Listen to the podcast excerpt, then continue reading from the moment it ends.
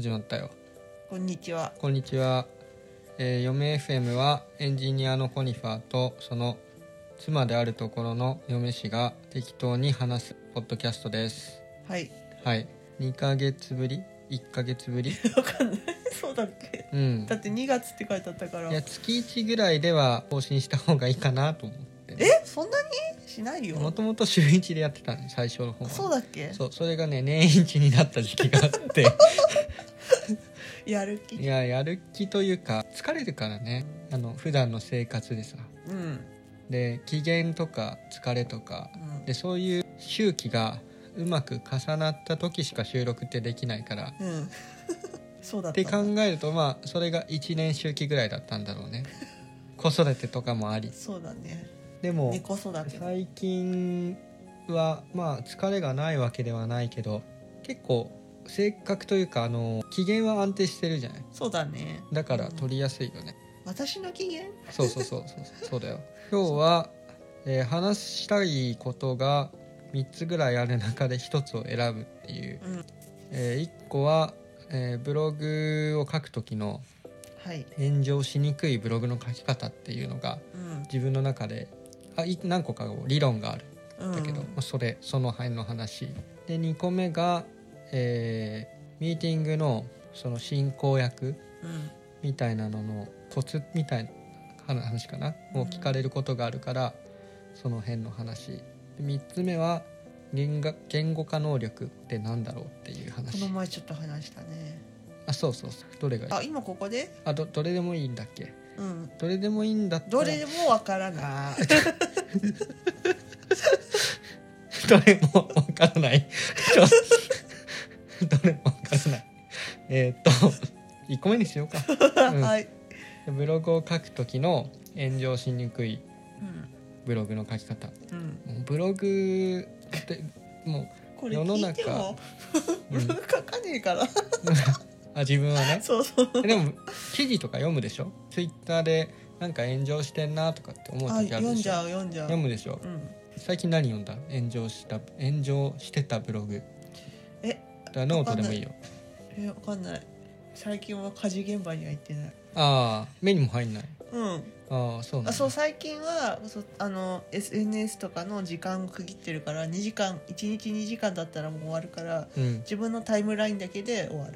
多分あそれは SNS デトックスというかなんか精神的には逆にいいのかもしれない。そうだまあでもね世の中炎上するような記事毎日毎日出てるからねなんかうん炎上娯楽だから炎上をどうやったらするのかっていうのも見た瞬間とかタイトルだけとか何行か読んであこれはもうダメだっていうアンチパターンみたいなのがあるわけ。で逆に言うとそこを炎上しないように書くテクニックっていうのがあるのよ。もう自分の中にはあのあってでそれと同じようなテクニック使ってる文章を見るとあやっとるなって思うの。うでこういう話別にブログで書いてもいいんだけどうんブログで書いてでそれが炎上したらめちゃくちゃ恥ずかしいじゃん。そうだね。そう。何も聞いてないって話になるしでそれ以降さそれブログで書いちゃうと俺がなんかそういうテクニックを使うとあこいつまたやっとるなって目で見られるでしょ、なんかそれ嫌なわけ。でもポッドじゃあ今ここでも言わない方がいいんじゃない？でもポッドキャストだったらうんなんか聞いてる人が限られるから、言うても5人1000ぐらいね1000人とか聞かない そうだね。と思うんだよ、うん。だからあとまあその話してるテンションとかで、うん。なんとなくおふざけだなというかっていうの分かるから、うまあいいかなと思ってて。じゃあ早速、んはい。そのブログどういうふうに書くかっていう 自分なりの理論があるからうん。4つじゃあ紹介するから。うん。4つ？そう。じゃあまずは1個目はねじゃあちょっとよく使うパターンは裸の王様パターンっていうのを自分が 名付けてるのがあって。これ何かっていうと裸の王様ってわかる？お話は。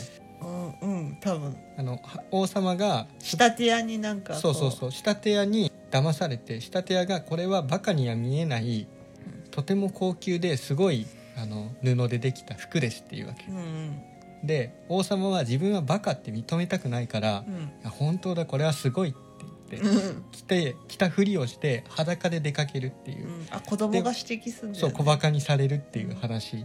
まあ、そのパターンなんだけどどういうことかっていうとその文章を書くときに批判すると批判した人が自己否定されるような書き方をする。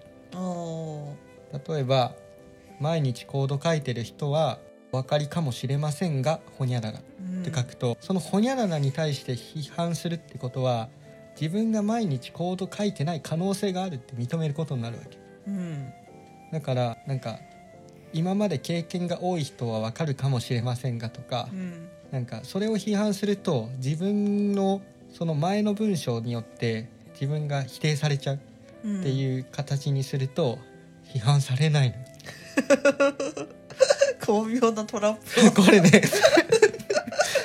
これねもちろんそのその後に続く文章がおかしくないっていうのは大前提にあるんだけど、でもどうしてもさなんか少し説明しづらいような表現だったり、うん。結論に行きたい時っていうのはちょっとその前の段階の文章に罠を仕掛けるというか予防線を張るとツッコミされないんだよね。これは本当に使えるテクニックで あのこれはねあー絶対なんか批判する人というか批判というか突っ込んでくる人いるなと思う文章の前のその前置きっていうのはよく考えていることが多い、うん。うん、特になんか答えがないような話だとあのそれまでの経験によってあの捉えられ方って変わっちゃうから同じ文章を書いてても、まあ、誰が言うかによっても違うし。だからその何か伝えたいことの前にあの裸の王様的にあのこれはあの頭のいい人しか見えないんですけどねって言って 主題を語るっていう。うんこれが1個目。笑ってたけどわ分かるでしょ？わかるなんとなく。わかる。うん。あのなんだろうちょっと違うかもだけどなんかいつも綺麗にしていただきありがとうございますそれそそれそうそうそうあ合ってる合ってる合ってるなんだこれって思ったら俺いつも綺麗にしてないかもしれない一歩前に出てトイレしてないかもしれない一人だとそうあるそうそうそうあるなんかあれ同じ同じ、一歩一人そっか一歩前だうん、一歩前だよで、はい。2個目が、うん。あの自分が名付けてるのは巨巨人の肩 ちょっとなさ童謡っぽいのどういやでもこういうのってそういうあそういう名前つけるよ。う、うん。巨人の肩パターンっていうのがあって、うん。で一言で言うと強い人とかなんか声が大きい人の意見を引用するっていう、おー。これはでもあのブログ以外でもよく使ってる人いてなんか参考文献をの引用を入れたりとかうんってするとあのその部分引用した部分っていうのは自分の意見だけじゃなくて客観性が入るしうんその客観性の元となる引用元が信頼できるものだったらそこには批判しないんだよね。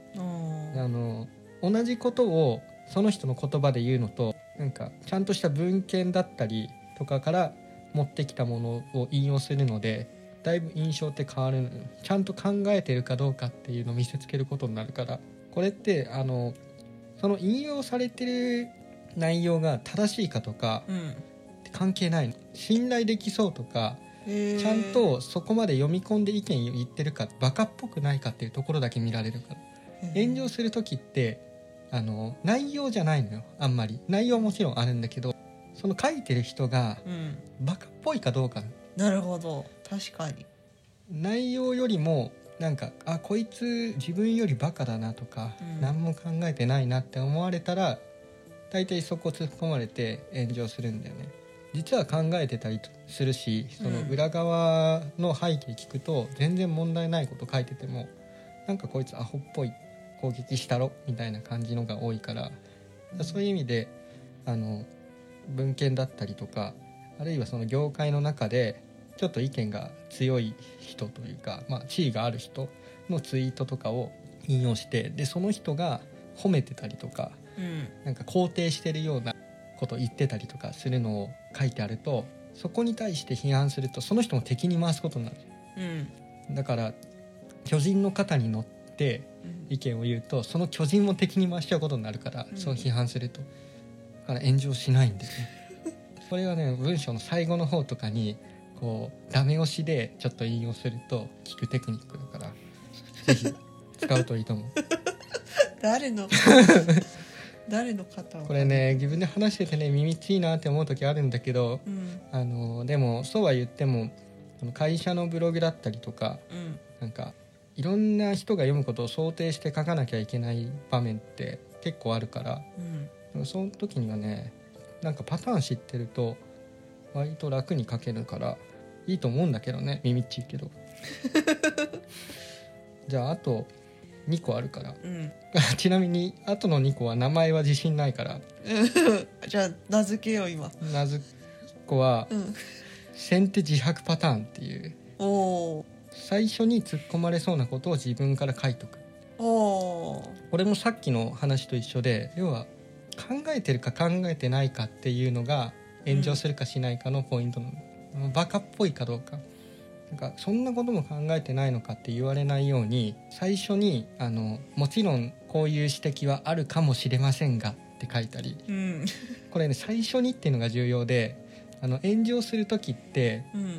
全部読んでない人が多いうんあの最後の方に正し書き書いても読まれないか。らだから最初に最初の主題に入る部分の前にあのもちろん反対意見のある人もいるかもしれませんがとかうん。自分の経験だけでの話なんであの至らないところもあるとは思うんですけどその時は指摘してもらえるとありがたいですとかいろいろねその最初に突っ込まれそうなところ自分は考えてるんですよっていうのを書いとくと炎上しないんで これもね肌感結構使えるテクニック。うんみんなあの大体もう文章を書いてる人って文章を読む人より基本はもう10倍ぐらい考えて文章を書いてる、うん。だけど考えてることが伝わらないっていうだけなんだよね、あうん、もちろんなんか本当何も考えずに勢いだけで書いて炎上してる人もいるんだけどあうん。あこれはちょっともったいなかったなって思う時は大体正し書きが足りないっていう。でそれを最初に書かないからもったいないなって思って見てる。うん。なんかもしかしたら何々と思われるかもしれませんねとか、うんうんまあ、自分も我ながらから何々とは思ったんですけどとかここはまだ突っ込みどころが多いかもしれないんですけどとかうんなんかそういうね枕言葉のパターンがもう湯水のように湧いてくるようになっちゃったんだよね。語彙力ねそうそうそう語彙力かもしれないけどなそその先手自白パターンを使うのは本当に毎回使ってる俺ちゃんとした文章を書くときは。うん、じゃあ最後、最後になっちゃった。うん。まあ、さっき言ったなこれ注意書き最初に書くって審判パターンっていう呼んでるんだけど。そう。うん。審判って最初にルールを話すじゃんそうだっけ。そう。もうボクシングとかもあの総合格闘技とかも、うん。じゃあ今回はうんその肘での攻撃が2人が同意したから認められてるからねとか話すんだよねで最初にその前提をう ん共有するのよ。うん。でそれが結構重要でなんかこの文章はどういう人に向けて書かれているかとかうん。あのどういう完成度なのかとかうんあの自分がどういうスタンスでポジション取って話してるかっていうところの認識が合ってない状態で読んでいくと、なんかこいつすっごい考え固こう凝り固まってんなって読まれたりとかしちゃうんだよね。うん。でも最初に「凝り固まってますよ」って言ってから話すとこの人は自覚してその後の文章はいやこそういう前提で読めばいいんだっていうのが分かるからあの変にこうミスマッチが起きて炎上しない。うん。なんか新卒の時のさレビューでも言ってたよね。なんか持っていく時にあ事前にそうそう。そう持ってってちょっとまだそうそうそう。あのなんかフィードバックもらう時そうにねそうそうそう。あの言ってたな。どういう気持ちで100点のものを持ってこられてフィードバックするのか20点なのかとかによってフィードバックの仕方変わるしうん。なんかその前提の認識を合わせるって、まあ、ブログ以外でも重要だから、うん、この4つかな、なるほど。うん。